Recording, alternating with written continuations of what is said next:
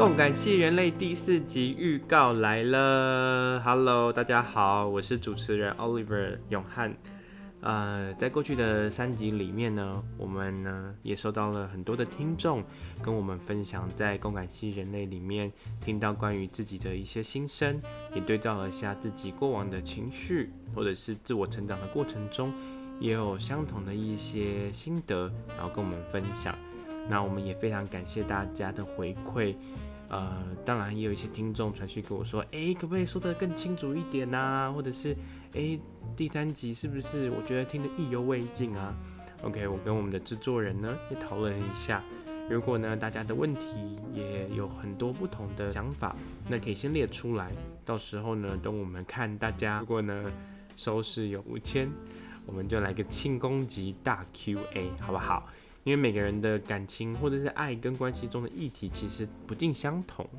所以呢，呃，有些是单案单办嘛。那也许你提出来的问题，我们也可以分享给其他的朋友一起学习。那接下来呢，今天的第四集的预告呢，我们要介绍的是真正的自由，就是拆下面具的那一刻。OK，哇，每次听到主题好像都有一点沉重，但其实是蛮轻松的，因为当拆下那个面具那一刻是。无比的轻松跟自由。那今天的来宾呢，他的故事非常的精彩。呃，我感受到这一位来宾的真诚。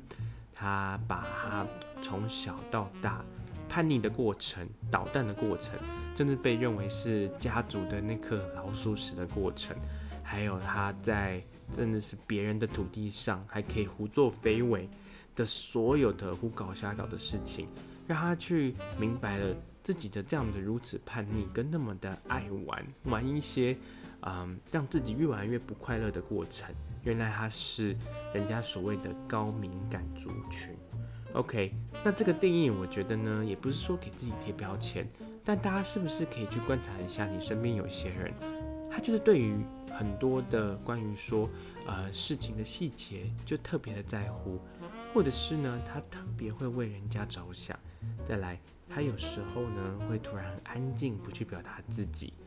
嗯，也有可能他是你身边，他在艺术或者是一些啊、不同的表现上面有一些独到的见解。其实《高敏感天赋》呢这一本书这几年还蛮红的，我也很谢谢这几本的系列丛书，它已经出到了第四还是第五本了，我非常推荐大家。他有在讲说高敏感的社交天赋，怎么样在呃自己是比较这样子会去受到环境或者是一些细节的一些干扰的时候，怎么样去拥抱自己的不安？哇，这很棒！再来，既然高敏感是一种天赋，代表说每个人都可以去肯定自己的独特。还有，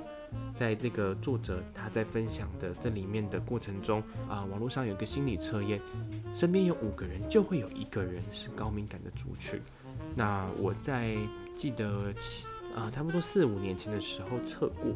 分数从一百多分到上个月我在测的时候，已经变成八十分喽。所以呢，大家不妨参考看看。如果呢，你知道你自己是一个感受特别多、想象力特别多、也创造力特别多的，今天听这一集呢，你可以听到宙雪。